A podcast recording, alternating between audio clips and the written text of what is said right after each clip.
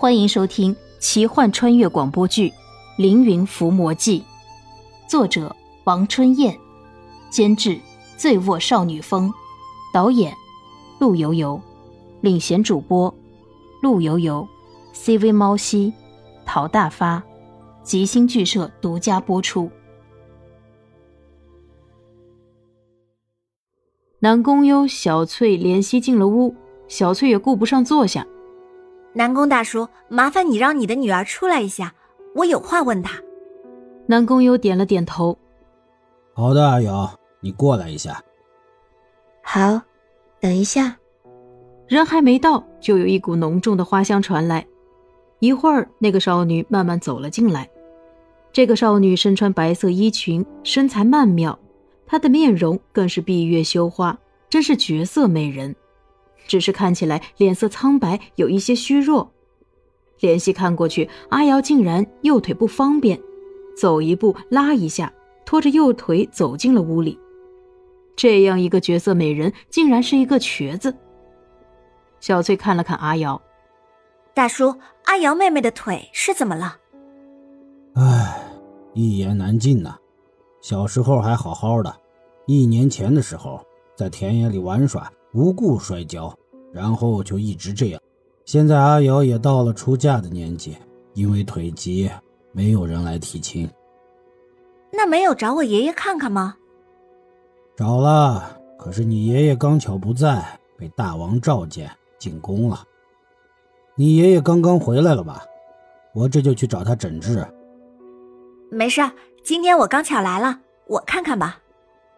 那谢谢小翠姑娘。姑娘费心了。阿瑶慢慢坐下，缓慢的用手将裙子向上拉，露出右膝有微微的臭味。这个也是阿瑶为什么要用浓重的香水的原因，就是为了遮盖右膝上的臭味。小翠伸手按了按阿瑶的右膝，是一个疮，红肿。随着小翠的手按下去，有脓流出。小翠皱眉沉思片刻，道：“有了，马上找一匹马。”一条绿色的狗，马，绿色的狗。对你让人骑着马，牵着绿色的狗跑三十里路，记得一定是三十里，不能多也不能少。放心，一定可以的。现在先把阿瑶的腿治好，然后呢，再说另外一件事。南宫优骑马牵狗跑了三十里，回来以后，那只绿色的狗累得气喘吁吁，舌头伸出老长。小翠看着那狗，嘴中喃喃道：“对不起了，只好牺牲你了。”大叔，马上把栗色狗的右腿砍下来，绑在阿瑶的右膝。尽管疑惑，南宫优还是照办了。南宫优把狗腿绑在阿瑶的右膝，小翠伸手挤压阿瑶的右膝。突然，一条火红色的蛇从阿瑶右膝的窗口处爬了出来，爬进了那条血淋淋的狗腿里。小翠急忙将狗腿从阿瑶的右腿边移开，然后将狗腿放到火炉边，火炉中的火顿时变成了蓝色的火焰，有一股诡异的味道。小翠围着火炉跳舞，嘴中念念有词。一只火红的黄豆大小的珠子滚落，小翠小心地收好了珠子，微微笑道：“说，阿瑶妹妹，你再走几步看看。”阿瑶缓慢地站起身来，慢慢走了几步，腿竟然好了。只是身体还有一些虚弱，微微气喘。怜惜和南宫优、南宫少都目瞪口呆，太惊奇了。只是可惜了那条栗色的狗，狗，狗腿。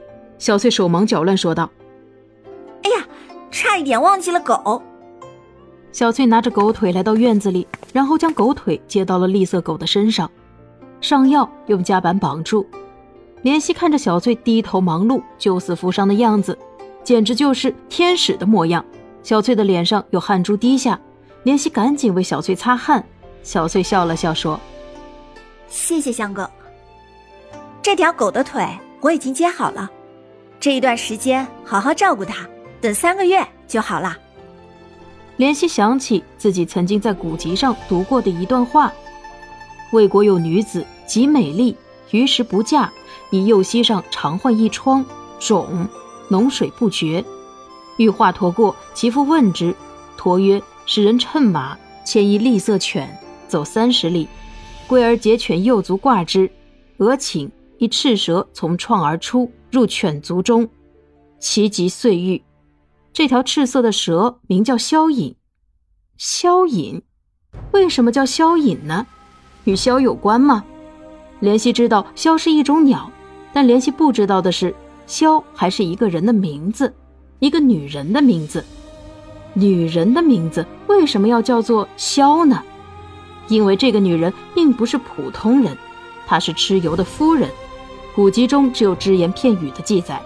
孟关神召众人谓曰：“汝言池为蚩尤所惧，故稍不成言。我想血食，自宜料理，但蚩尤之魄。”不能治之，其妻名萧者，汉恶尤甚，或不能治。须务帝张翼德来，使能擒服。萧隐，难道与蚩尤的夫人萧夫人有关？南宫攸急忙拉着南宫瑶向小翠叩谢。小翠拉起南宫瑶说道：“现在还不是时候。阿瑶妹妹太漂亮了，惹得好几个妖物想利用她的身体。这条蛇是第一个妖物。”现在还有第二个妖物想缠着阿瑶呢。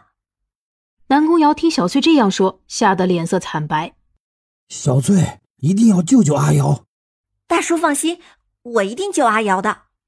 家门不幸啊！大叔不要着急，你给我准备黄绫、朱砂，我有用。南宫幽急忙前去准备。这第二个妖物是什么呀？小翠看了看屋顶和窗户，淡淡笑了笑说。哼，一只狐狸精而已。狐狸精，还而已？怎么才能捉住那个狐狸精，救了这姑娘啊？晚上时候，我假扮南宫瑶，等着狐狸精来了就捉住她。不行，我不能让你以身犯险。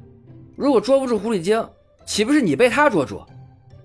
那怎么办呢？总不能让那个小姑娘犯险吧？这样吧，我晚上假扮南宫瑶，在这里等着狐狸精，你在外面埋伏。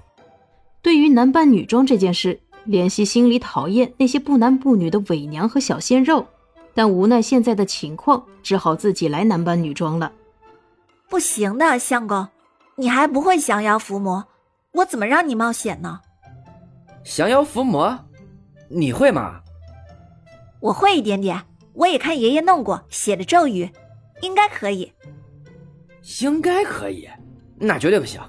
说好了啊，我今天晚上在这里，你埋伏。小翠看着怜惜，心中很是感激。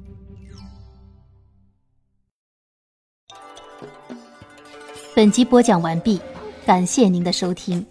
如果喜欢，就请点个订阅吧。